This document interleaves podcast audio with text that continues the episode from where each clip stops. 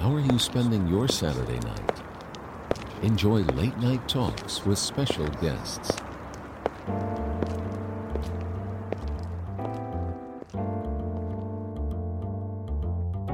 Inter FM Midnight Tracking Midnight Tracking with 8 Suzuki こんばんは鈴木エイトですこの番組は真夜中にゲストと語り合いお互いの世界観を深く追跡していこうとする番組です。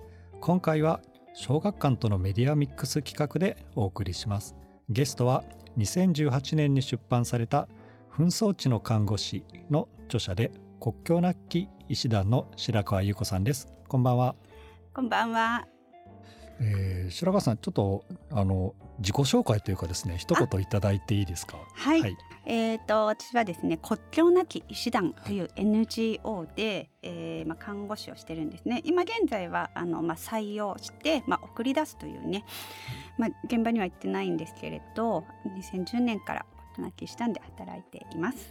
はい、えー実はですね白川さんとは初めてお会いするんですが、えーお互いですね初めての著書がまあ小学館から出版をされて、まあ、お互いベストセラーというかですね かなり話題になったという共通点があって、まあ、そういう点で言うと僕から見るとこう大先輩になるわけですけれども。いえそれはお恥ずかしいいえあの白川さんから見て僕に対する印象っていうのは、まあ、会う前と会った後とかなんか変わったりしますねあのもう本当10分前にお会いしましたはい。けれども、い、やまあ来る前は本当に興味津々というかですね。はい。なんでしょうやっぱりあの、まあ、一躍有名になった方で、やはりまあ SNS とかでもうねもう何度も散々言われてるかと思うんですけど、はい。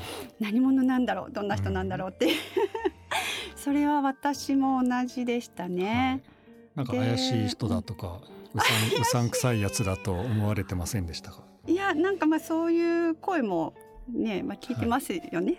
はい、そうなんです。うん、なんですけどただあのまあ毎日連日のようにワイドショーに出ていてもう本当にテレビをつけたらエイトさんが出ていて論点とかをきちんと持っていて、はいそれを落ち着いて冷静に淡々とでもなんか理路整然として話している方うんなので、見かけとはい、なんかワワイドショーで実際に話す姿でそれからあの著書も読ませていただいたんですけどなんか印象が全然違うんですよねお。そうなんですか。印象が違う。はい、えっとあ会ってみたらこんなに軽い人だったのかみたいな。それそれは大丈夫ですか？なんか。はいあまあなんかあのー気楽に話せそうだなと思ってあそれは安心しました。はいあそれはありがたいですね。うん僕まで白川さんにお会いしてあの著書でも書かれてますけど非常にこうあのすごくこう、まあ、例えば大型でこうバイタリティあふれたガンガン来る方かなっていうようなこう印象を持たれるってあるんですけど実際お会いすると本当にあのまあ小柄で華奢な感じで可愛らしい方でその辺のギャップがあるのかなっていうのは思うんですよね。だからまああ事前に僕本読んでいてどういう方かとかちゃんとあのいろんなはいまあ、報道を見ていて事前の情報は当然仕入れているんですけど直接お会いするのは今日すごい楽しみにしてたんですよあ本当ね。ですか、はい嬉しいです。今日じゃあよろしくお願いいたはいよろします。しくお願いします。Midnight Tracking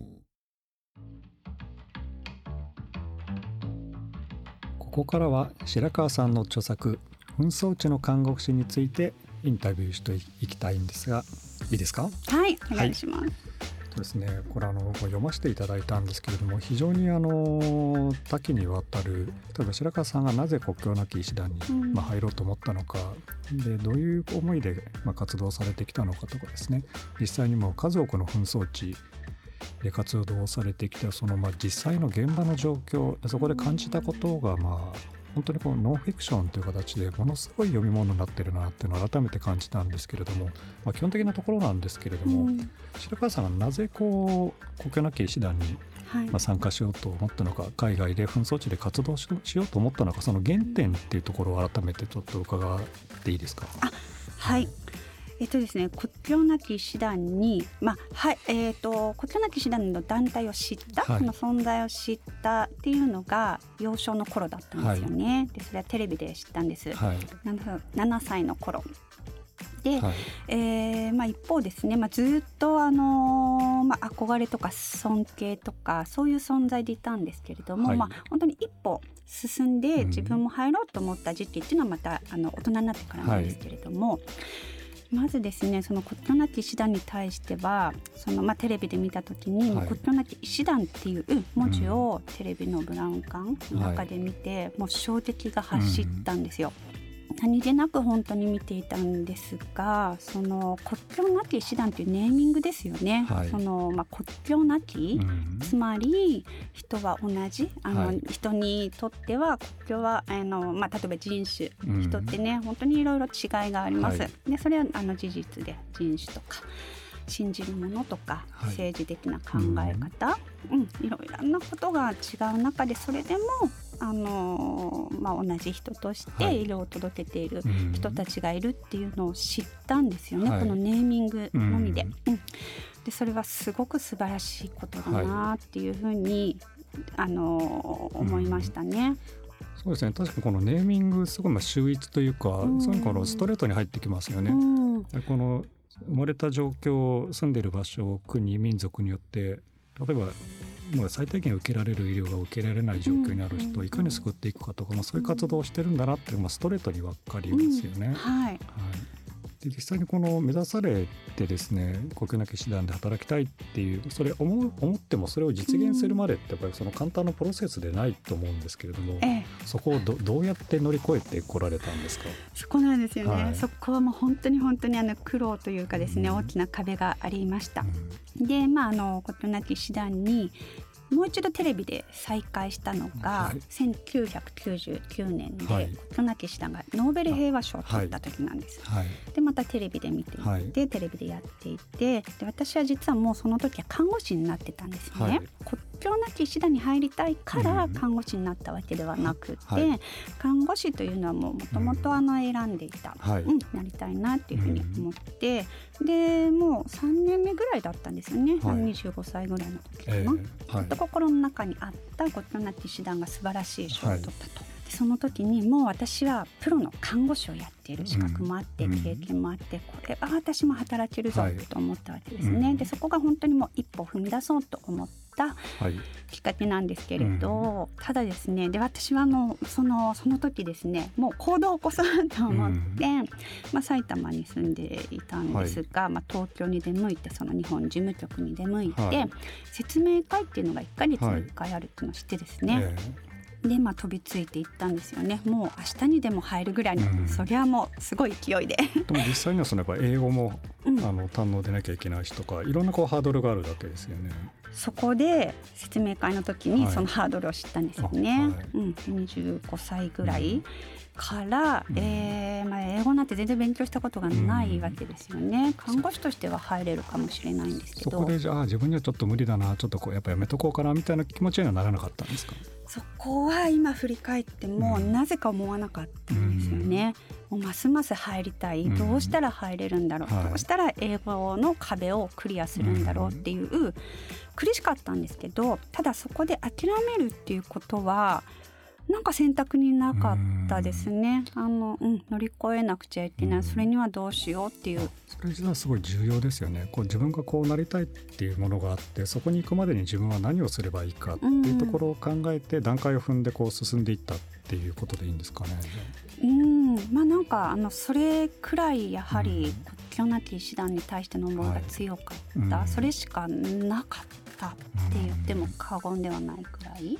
はい。うん、非常に本読んでて印象的だったのがご家族のまあ支えというかですね。やっぱりその自分の家族が紛争地に行くことに対していろんな複雑な思いがあると思うんですけれども、はい、うん、そこをまあ人に送り出してくれた家族の思いいろんな思いがある中でなんか非常にこう心に来るものがあったんですけど僕もそのあたりご家族の支えとかそのあたりについてはどんな感情でした？当時から今まで。あの私はおそらくどんなに反対されようが、うん。はい。えーこの道を、うん。あの確実に選んでいたと思うんですよね。はい。で反対はされなかったんですが気持ちよくじゃああのそうかって言ってくれたわけでもなくて、うん。はい。特に父親は、うん。あのまなんだろうなうん。まあ、なんかな嘆いてたような感じも最後は諦めたみたいな感じなんですけど、あの印象的だった父の言葉は、うん。はい、そうだよなもう最後にあの、うん、お前はそれで、まあ、小さい頃から国境なき師団のことを言ってたもんなって、うん、うん、そりゃそうだよなっていう感じで言ってました。娘の意思を尊重して、くれたってことですよね。そうですね。なので私もそこまで覚えてないんですけども、小さい頃から口に出して言ってたんだなっていうのを思い出しましたし、うん、父も、うん、あのそうですね汲み取ってくれた、うん、うん、僕もなんか自分の親から「なんであなたがそんなことしなきゃいけないの?」みたいなことよく言われてたんですよ長く。それはジャーナリストの道のその前からですね、うん、僕カルト団体の偽装勧誘の阻止とかをやってた時期とか、はい、まあ、危ないことをしないでくれとか、でもなんか自分はできるとうん、で自分ならできるスキルスキルもあるし知識もあるし時間もあるし、うん、で自分ができることをやるっていうことを僕は続けてきただけなんですけど、うん、やっぱり周りの家族からしてみたらそれは危ないことであったりとか、うん、なんであなたがそれをやらなきゃいけないのみたいなことをよく言われたんですよね。なるほどなんかその辺で僕なんかね白川さんなんか共通点が、まあ、勝手にそう思ってるんですけどなんか非常にこう。自分がやるべきことをずっとやってきた方なんだなっていうのを改めて本を読んで思ったんですよね。うん、でもそこにいろいろ周りの家族の複雑な思いもあるだろうしでもやっぱりまあ初子貫徹というか 自分がやるべきことをやりたいことをでそれはあの別に自分のエゴでも何でもなくこれが社会にも貢献することだし本当に苦しんでいる人たちのためでもあるし、っていうところであすごい尊敬できる人だなって改めて思ったんですよね。うん、うん。確かにね親はなんであなたなのっていう、うん、うん、他にもねいっぱいいるんじゃないのっていう思いは、うん、絶対あったと思います。そうですね。実際にあの白川さんがこれまで行かれた国の数っていうといろいろあの読む時期によって変わるんですけど実際に今こう思い返すと何カ国になるんですかね、10カ国かな、はい、えっ、とねえっ、と派遣回数は18回なんですけど、えー、同じ国に何度も入っていて、はい、10カ国だったかな最後、ね、はいそうですね。シリアイエメン南スーダンとかイラクアフガニスタンそしてパレスチナネパールとかなんかもうそうそうたる紛争地というか。うん紛争地じゃないところもあって実はあの、えーえっと、災害、はい。うん、地震とか台風とかそういうのも2つ3つあるんですが、はい、もうほとんど紛争地ですよね。うん、そうで僕から見たらそんなすごく大変な勇気ある活動されてる白川さんであったとしてもその現地に行くと自分はまああくまで訪問者なんだ的な形でいつかここを去るっていう、でもそこにずっと今いざるを得ない人たちがいるっていう。自自分もそういう現地の人に比べたら恵まれてるんだっていうような認識を持たれてるっていう、そこに結構僕は結構打たれたんですけど。私たちはやはり終わりがあるんですよね、はい、人気があって、うんで、まあ、本当に被害に遭った患者さんたちを、うん、に対しての対応するわけなんですけれども、うん、一緒に働くねチームの中の8割が、まあ、これはもうどこのプロジェクトでもそうなんですけど、えー、まあ、現地雇用された、あのその現地に生きる人たちなんですね、はい、そこで資格を得て経験が、を積んできたお医者さんだったり看護師さんだったり、でその人たちと一緒に働くわけです、うん、もちろん私たちのような海外派遣スタッフのチームとね、はい、一緒になって、うん、うん、一つの目標に向かって、えーまあ、活動するんですけれどもその現地スタッフの人たちにはもう心打たれますよね。うん、その私にはできるだろうかって思ってしまいます、それは本当に。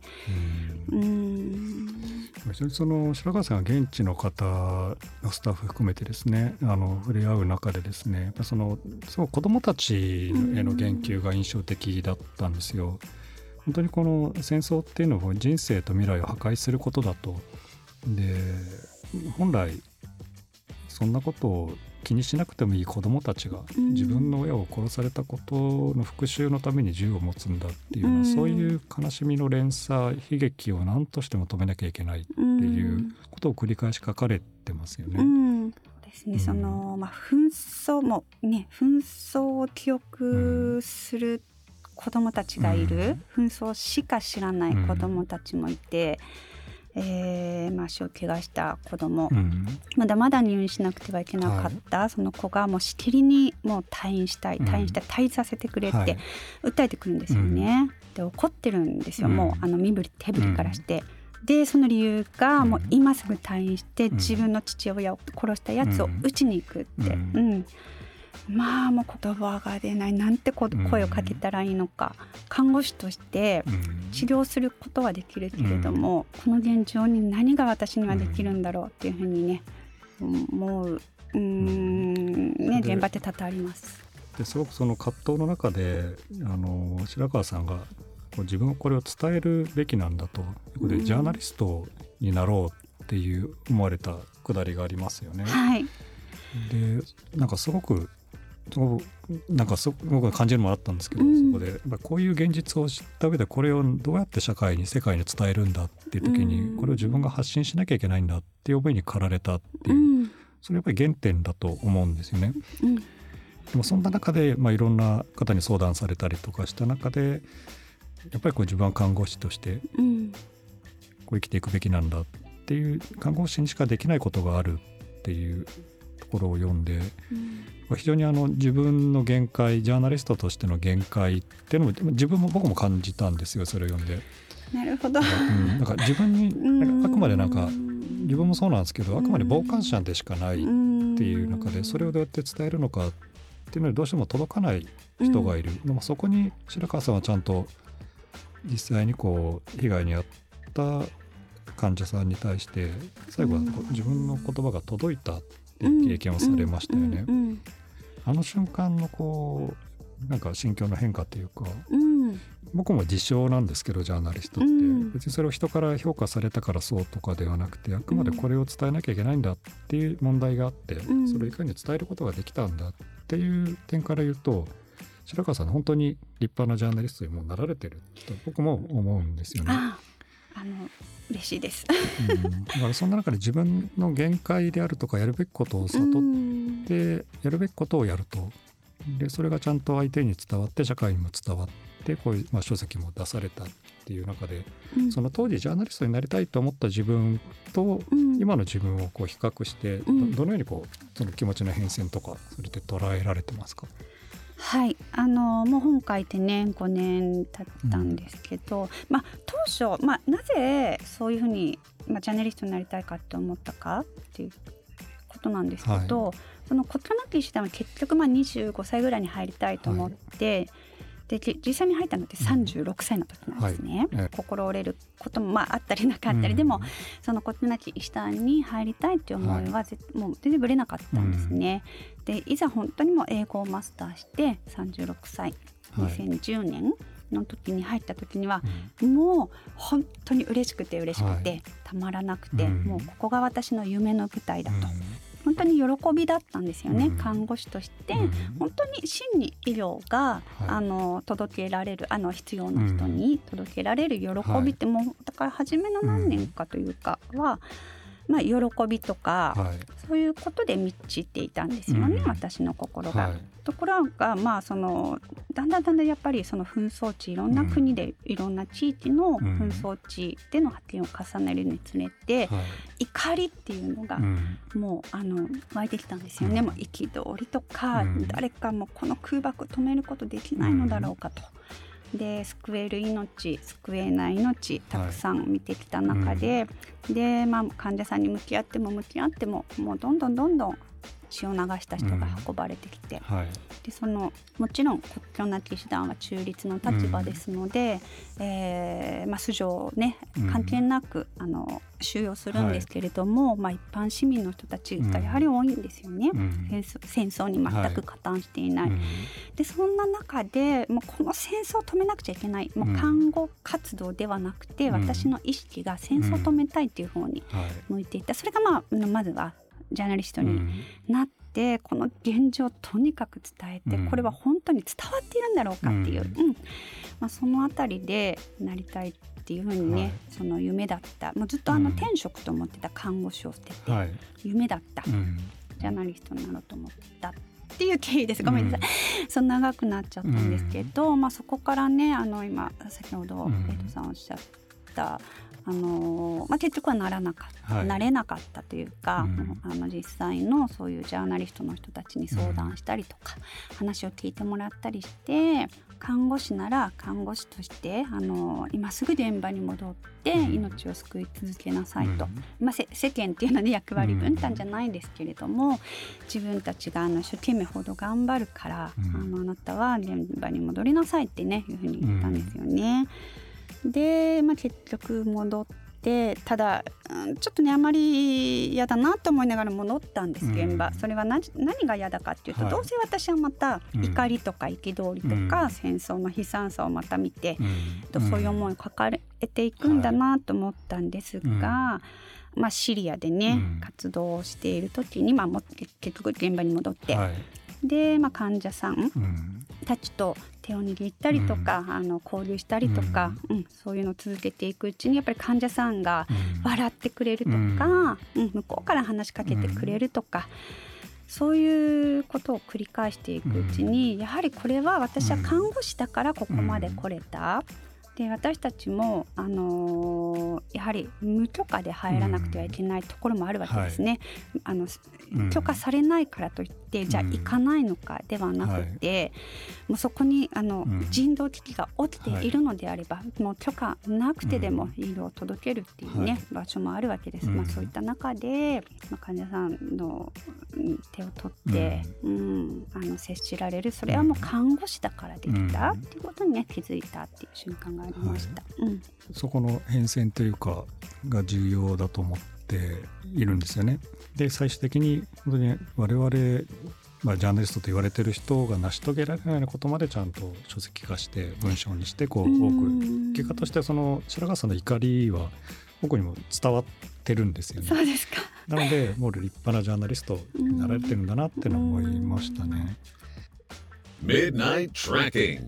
ここで一曲。白川さんが紛争地の看護師で出版デビューした2018年、えー、グラミー賞の新人アーティストにノミネートされたジュリア・マイケルズの曲で「Worst in Me」この曲僕大好きなんですよ実はですね、うん、あのまあ、歌詞もそうなんですけどやっぱ最悪な状況自分にとってどうしようもない現実に直面して向き合っていく中ででも希望を捨てない強さっていうのもあってちょっと白川さんと共通してるのかなっていうのも勝手に思っちゃったんですけどいろんな悲劇であるとか本当に自分じゃどうしようもできないような現実に直面してこられたのが白川さんだと思っていてそんな中でもそのさっきの話もあったような怒りをどうやってこう外に向けて表現していくのか。でストレートに怒りを出してふざけんなってやってるわけじゃなくて、なぜこうなのかそのためにどうすればいいのかっていう中を自分の言葉で語られているところなんですよね。そこが僕すごく共感するところで、うん、でこのジェラ・マイケルズの曲実はプロモーションビデオがあの夕日がずの中で撮ってる感じで。すごい綺麗ですよね見ましたあ見ました、そうなんですよ、うん、でなんかいろんなことがあったとしてもこれ同じ夕日をあの人はこの人も今見てるのかなみたいな、そういうなんか哀愁を感じられてなんかこの白川さんとお会いするってなった時なんかこの曲はずっと浮かんでたんですよね。すね。すごい素敵な曲ですよね。はい、うん。はい、で白川さんはですねパレスチナガザ地区で活動されていた時期のことも書かれていますよね。うんこれは時期としては2015年から16年になるんですかね。そうですね年またいで4か月いました。はい。なんかその方も一章そのことがこの中で一章を使って書かれてるんですけど非常にあの、現在のあのイスラエルとパレスチナのそのガザ地区の状況なども踏まえるとですねなんかすごくこうなんかグッとくる内容だったんですよね。うん白川さんってあの現状今のガザ地区のことはどういうふうに捉えられてますか？これをですね一言で言うのは非常に難しいんですね。うん、あのそれはまああの複雑な思いがあって、うん、で。まあ、一つはあの、まあ、もちろんあの心が引き裂かれて、はい、もうテレビでね今連日やってますけれども、うん、もう目を覆いたいし、はい、もう耳を塞ぎたい。でまあ私があの4ヶ月という、まあ本当にねガザって狭い中で,、で4ヶ月ですね種子島ぐらいの広さはいですよね。でねよく例えられますけれど、こう200万人ぐらいの方がそこに当時、うん。ええまあ、あの人口がねすごく増えていて、うん。私がいた頃あの180万人ってだっですよね。たかな。今だとで220万人って言われてますよね。はい。でそれはもう予想されていたことで,、ですごく狭い、うん。世界一人口密度が高いとか、世界一、えーまあ、失業率が高いとか、非常にあの学歴は高いんですよね。そうなんです。はいであのまあ、あの支援してるね団体とかたくさんあって、大学も当時の話で今どうかあれなんですけど、はい6個ぐらい大学があったんですよね。はで教育は受けられる、うんでまあ、大学院までかな。うんうん、でまあ私、まあ、看護師として行きましたけども、大学院を出てるはい。看護師さんも、でそれも授業も英語でやっていて、英語も堪能でっていうね、うん。優秀な人がたくさんいましたね。それでこう本来あの、まあ、ペンを持ってとかその、うん。そういう仕事に就くべき人が仕事もなくうん。で銃を持たざるを得ないであるとか、うん。非常にこう本来その人にある人生がなくなってしまってるようなもともとその歴史的な経緯とか非常に複雑なところがうん。あるので一概に言えないと思うんですけど、うん。非常にこう平川さんのそのガザ地区にもいらしたしエルサレムにも行かれて、うんうん。そのイスラエルの状況も見てこられた、ん。だからこれが本当に簡単に話せるような内容じゃないんだってことはおっしゃってますよね。いや私あのまずあのガザうん地区に入る時、えーまあ、2015年っていうのは何回目の派遣だったのかな？5回目とか6回目だったかな？はい。でまああのー心していきましたよね、あのまあ、勉強もしました。はい。でいろんな本が出ていますし、うん。まあ、映画もそうですけど、えーまあ、2000年3000年、うん。お遡らないと理解ができないっていうくらい、ね長い歴史とで複雑な、まあ、歴史があっての、まあ、ガザ、えーまあ、パレスチナはいイスラエル問題っていうのがあって。ですね。私はその、まあ、看護師として、まあ、普通にはじゃあ入って目の前で医療提供するっていうのは簡単なんですけども、なぜそこで医療を提供しなくてはいけないか、なぜその、まあ、国なき師団がはい。人道支援をしなくちゃいけないかっていう背景をね知りたいんですよね。なのでまあ入る前はねそういう、うんまあ、かなり勉強したんですよね。まあ、実際それで入って、かかなり前知識をうん。勉強された上で行った上で、うん。でもそこでももう予想外のことであるとか現地で直接目に触れたからこそ知り得たことってか相当あったわけですよね。そうですね。あのまずですねまあそのガザ地区っていうのは、まあ、よく例えられているのがそのはい天井のない監獄とか、うん。はい。世界一巨大な監獄とかはい。いう形でもう完全にまあ閉じ込められてる人たち、うん。封鎖されていて、っていうところで、えーまあ、なので何を見るんだろう。もう行く前にはそういう思いしかなかったんですね。でも入ってみたら、そのまあトラまあ、封鎖状態にあるのは確実、まあ、それは本当に事実なんですけれども、その当時っていうのは私がいた時はたまたまあの空爆が全くなくて、はいはい。い、わゆる平時うんこれも平時じゃないんですけどね、はい。その捉えられてしまっている、うん。封鎖されてしまっているっていうのは、平時としてねうん。例えては絶対にいけないことかもしれませんが、まあ、空爆はなかったっていうことで、はい。で普通に出歩けている。うん。うん、で、あのー武器も全然ない持ってる人なんていない、うん。まあ武器なんても持ち込めないし、はい。うん、っていうところがままず一つ当時は意外でしたね。でみんながフレンドリー、うん。うん。非常に人懐っこい人たちみたいなの書かれてますもんね。はい。はい。中ではなのでその普段紛争地いろんなところ、まあ、イエメンもそうですし、シリアとか、いろんなところ行ってあの外出ってほとんどできないところが多いんですね。まあ、家と病院の往復、もしくはいやあの同じ敷地内にそれがあって。はいなんですけどここはもう本当にあのー門限も確かなかった、ううん。んかなり珍しい、まあ、ガザのない、ガザ内、うん、歩いてもいいしってことでしたね。でレストランもあって、うん。まあ、ショッピングモールもあって、っていうところ、うん、にいたんですが、えーまあ、当時ですねその私コットナティ師団まあいろんなチームがねコットナティ師団といってもいろんなところでいろんなチームがあの、はい。い、ろんな活動をしているっていう中で、まあ、もちろんメンタルヘルスチームもあっていう中で、私はあのあるクリニックの看護師長はい、うんみたいな感じで行きました。でそこで収容していた患者さんっうん。ていうのがまあうんとまあやけどをね負ってしまっている患者さんも、あの収容していたんですけれども、一方半分ぐらいだったかな、はい。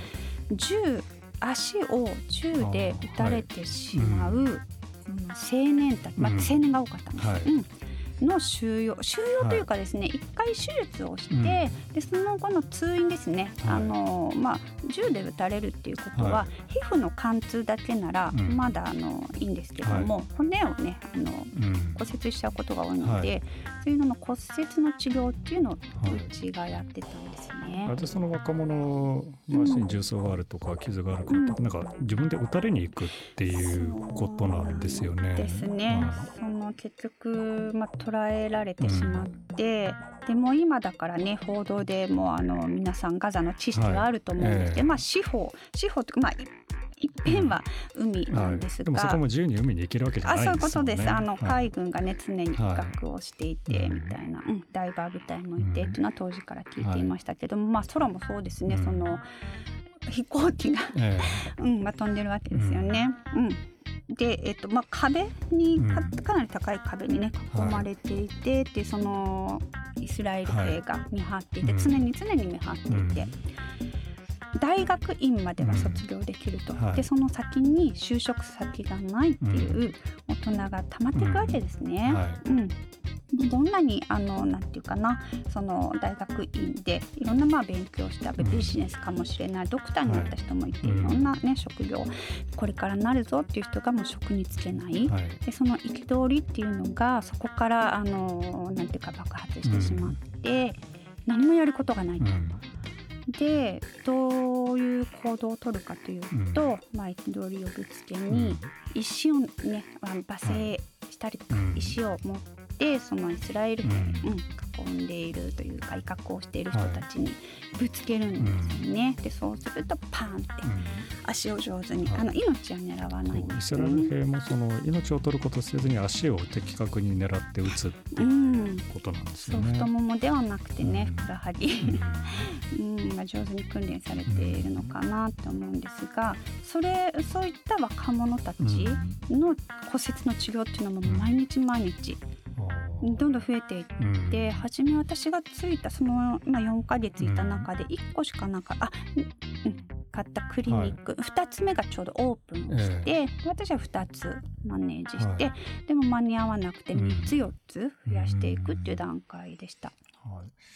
なんかそういうことって現地に行かないと本当にわからないですよね。うん。僕もその白川さんの本読んであそういうことだったのかっていうの初めて知ることなので、で一方でイスラエルにも行かれる行かれてそこでまたそこっちの事情も知るわけですよね。そこなんですけど、うん。まあ、結局そのガザに入る、まあ、パレスチナに入るって、えーまあ、イスラエルを通ってまずね、はイスラエルに入国するっていうことがあるので、はい。まあ、あのどうしてもやっぱり通るっていう中で。でまあ、ホリデーで出るとか、うん。まあ、何かの事情で、まあ、ビザの延長とかそういうので、まあ、エルサレムに出ることはすごく多かったんですね、まあ、何度もうん。行った中で。で、まあ、ガザの私も人間ですので、ガザの中に入っていると、そのまあ囚われた気になってしまうんですね、私も。はいでだんだんだんだん私もメンタルがうん。ねあのもう本当にきつくなってしまってっていうのがありました。で人々の会話っていうのが、うん。いつかここを出れたらとか、うん。もうここを出たらあの生き別れになってる家族に会うとか、うん。はい。あのまあ、巡礼に行くとか、うん。まあ、とにかくとにかくみんなの会話がそうなんですね。要す。るにパレスチナ自治区と生き別れになった家族とかいるわけですよね。いえそういう人はたちも、うん。まあ、タイミング的にそうなってしまったっていう人たちもいて、でえっ、とでそうなると、まあ、閉じ込めている人たちに対する、あのネガティブな感情っていうのも湧いてしまうわけですよ。はい。うんでそれって、まあ、イスラエル側に入るわけですよね、そのガザを、まあ、はい。私は外国人なので、出たり入ったりできるわけです、はい。まあ簡単ではないむしろ。でイスラエルに出てでそうすると私にとってはなんだろうあの、まあ、悪い感情を私も持ってしまった中ではい。入る、うん。なんだけれどもそこはそこでも市民の人たちに優しくされて、うんっていう中ですごい混乱してきうん。してきてしまってはい。私の中でこういうこの構図って誰が一体悪くてうん。どうなっているんだろうっていうのがありましたそうですね。それホロコーストの記念会に行かれて、そのはい。過去の歴史を見て、まさかでそこでさらに思うことがありっていう、うん。本当に長年にわたるその蓄積をいろんなが経た今の現状なんだっていう。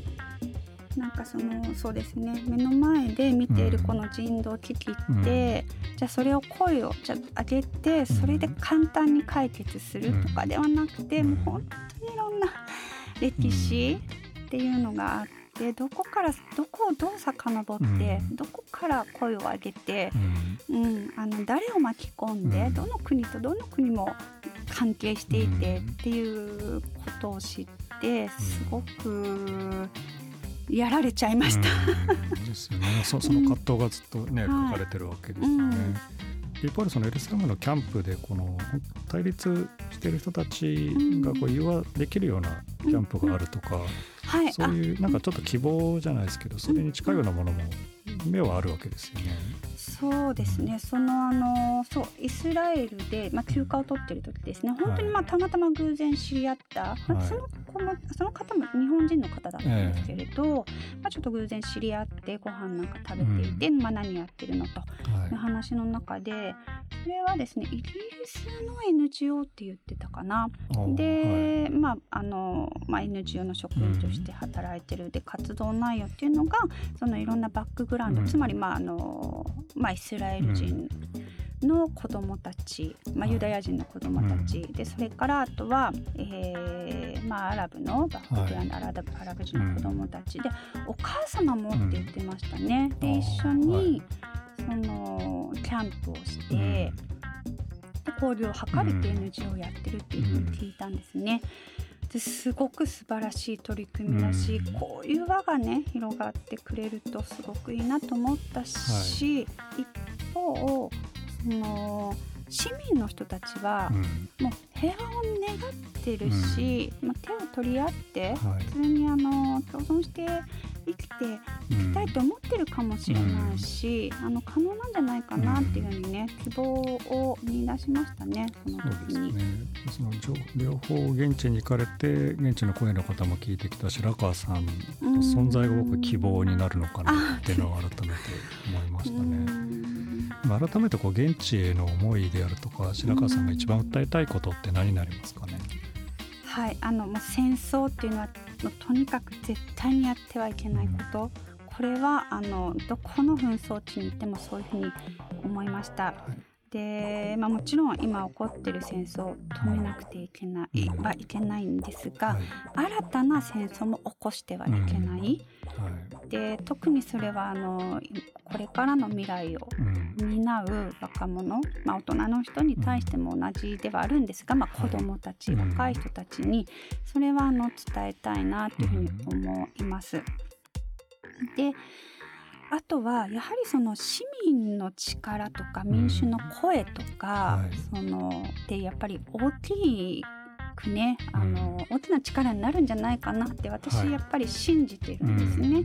どこの紛争地に行ってもですねその例えばまあシリアに行ったらシリア、えーまあいろんなねとこ行きましたけどその政治上だったりとか、はあの上の人たちは、まあ、まあ政治上とかねそういうはい。ところでは対立しているかもしれないけれども、一方その市民の人たち、患者さんとか現地の人と話をすると、そう対立し合ってるように見えないんですよね。みんなその平和を願って、家族を愛し隣の人をね、とまあ、共存してみたいな感じ、なのでその市民の声、うん。うん、っていうそのまあ市民の力っていうのはやはり信じていきたいなと思います。そうですね。そこに何かしらの解決策のヒントがあるのかなって思いたいですよね。うん。ですねうん。ではですねここで白川さんから告知をお願いしたいんですけれども、はい、えっと、まあ直近で言うとあの紛争地の看護師の文庫版があ。えっと先月はい、出たんですよね。はい。はい単行本の方は2018年なのではい。5年前になりますね。であので文庫版のでい一章新章はい、がアフガニスタンのことを書かれていたり、そのはい文庫版文庫版の後書きがうんついてたりと、ちょっと非常におお得な感じというかですねささらにこの単行本の後のことも書かれているってことで、告知としてはこの文庫版出版の告知だけで大丈夫ですか？他に ですね。私やっぱ書く方が好きなんですよね。はいはい。表現する方法として。でその方がまあじっくり向き合って文字と向き合って、はい。言葉と向き合って、うん。あこれが私が本当に伝えたかったことだってはい。いうことなので、うん。これからも書いていきたいなっていうふうに思います。はい。じゃあさらなる新刊というか新たなこう分泌活動はい。に、もちょっと期待をしたいと思います。今日のゲストは紛争地の看護師の著者で国境なき医師団の白川優子さんでした。どうもありがとうございました。ありがとうございました。Midnight Tracking. さてたくさんのメッセージプレゼントのご応募をいただきました。すべて目を通し励みになっています。メッセージの一部をご紹介します。栃木県のラジオネーム寂しさが生きる原動力さん。私は鈴木エイトさんのジャーナリズム精神に感銘を受けてます鈴木エイトさんが影響を受けた本やドラマや映画や人物などありましたら教えていただけますか？そうですね。あの、まあ、映画でいうと「デッドゾーン」これが実はかなり影響を受けてまして、えーまあ、主人公の境遇であるとか、えー彼が知った未来の出来事、まあ、それを止めることができるのは自分しかいないという、まあ、そのあたりが、ま、自分のモチベーションとかなり近いのかなってところがあります、えー続いてですね。神奈川県のペンネームレイさん。鈴木エイトさんラジオ番組おめでとうございます。お恥ずかしながらニュース番組は見るもののテレビ番組で概要のみ視聴することが多くそこまで関心を持たずに過ごしてきました。統一教会やジャニーズ問題などでお見かけし淡々とお話しされるエイトさんのキャラクターというか言葉選び。えージャーナリストや弁護士の方との対談などからさまざまな媒体視点から物事を捉える良い人生のターニングポイントになったと思ってます。えー、レイさんありがとうございます。そうですねなんかこういう感じで捉えていただくのは非常に嬉しいですね。なんかあの僕の言葉であるとか、まあ、他の方との対談そういうところが、えーご本人のなんかターニングポイントになったとしたら僕としても非常に嬉しいです。ありがとうございます。千葉県、えー花エリカさん初回拝聴しました。あっという間の20分でした。もっと聞きたいと思わせる番組でした、えー鈴木エイトさんが太田さんのことをとても褒めてくださったのが太田さんのファンとして嬉しかったです。サンデージャポンであってから1年以上でたくさん親交を深め、えー冠ラジオ番組の第1回ゲストになるまでに信頼関係を築かれてよかったと思いました、えー東京都の内山さん。あのボーカルのシャウトはまさに太田さんの叫びそのものでした。エイトさんの渋い低音ボイスはミッドナイトにぴったり。今月の放送も楽しみです。そうですね。太田さんとはですねサンデージャポンであっても1年以上になるんですけれどもなんか太田さんのラジオでも僕のことよく紹介してくれてる、まあ、ようでして、まあ僕もあの何度も聞いてるんですけど非常にあの信頼関係というか何かこうつながりというかですねなんか2人の間で気づくことができたのかなっていうのを僕も思ってるところなので、まあ、こういう感じではい、えー太田さんとの関係を捉えていただいたのは非常に僕もありがたいですね。えー東京都のポンズ侍さんえ初日ゲストが爆笑問題の太田さんとのことでワクワクしながら放送を聞きましたたくさんの知識もあってユーモアもあるお二人ですが普段はなかなか落ち着いてお話しする時間もあまりなさそうだったので今回はじっくり聞けてとてもありがたい時間でした。とはいえ放送時間はあっという間で本当はもっともっと聞いてみたいのでまた機会があればぜひぜひ OD 版40分超バージョンも聞いてくれるといいな。えでは最後にですね埼玉県のツナカンスキーさん、えーエイトさん番組おめでとうございます。太田さんがしっかり考えた上でコメントされていてまたそれをエイトさんがしっかり引き出しておられて興味深く番組を聞かせていただきました人権に関してのコメントは考えさせられます音声やコメントではなく、えお二人でじっくり会話しているのを聞けるのはラジオならではですね。はい、あの僕も太田さんもやはりそのこれまで番組「サンジャポ」の中でレトリを聞いていただけると分かると思うんですけどやっぱり個々の個人の人の人権についてやっぱりかなり深く考えてるってところなので、まあ、そのあたりを前回、まあ、出せたのかなと思うんですよねでそういうところを非常に拾っていただいてですねこの人権に関してのコメント、えーこれに対して非常にこういうコメントはい、こういうお便りメールをいただいたのはありがたいですね。はい、ありがとうございます。はい、えー以上いただいたメッセージから一部ご紹介いたしました。メッセージはすべて目を通していますので今後もお待ちしております。ここで鈴木エイトからのお知らせです。えーこの度石橋丹山記念早稲田ジャーナリズム大賞の、えー草の根民主主義部門大賞を受賞いたしました。早稲田大学ホームページに情報が掲載されていますのでご覧ください。また報道実務家フォーラム調査報道大賞スペシャル2023に登壇します。12月10日日曜日早稲田大学22号館にて開催。申し込みの詳細は報道実務家フォーラムホームページをご覧ください。番組からプレゼントがあります。各賞の受賞対象でもある自民党の統一教会予選追跡3000日をサイン入りで3名の方にプレゼントします。番組アドレスまでご応募ください。番組の感想や鈴木エイトへのメッセージもお待ちしています。いただいたメッセージそして放送には収まりきらなかったほぼノーカット版は音声プラットフォーム AuDee にて配信します。放送の1週間後ぐらいをめどに公開しますのでお楽しみに。次回の放送は12月30日です。 Midnight Tracking。お相手は鈴木エイトでした。89.7 Inter FM Midnight Tracking with 8 Suzuki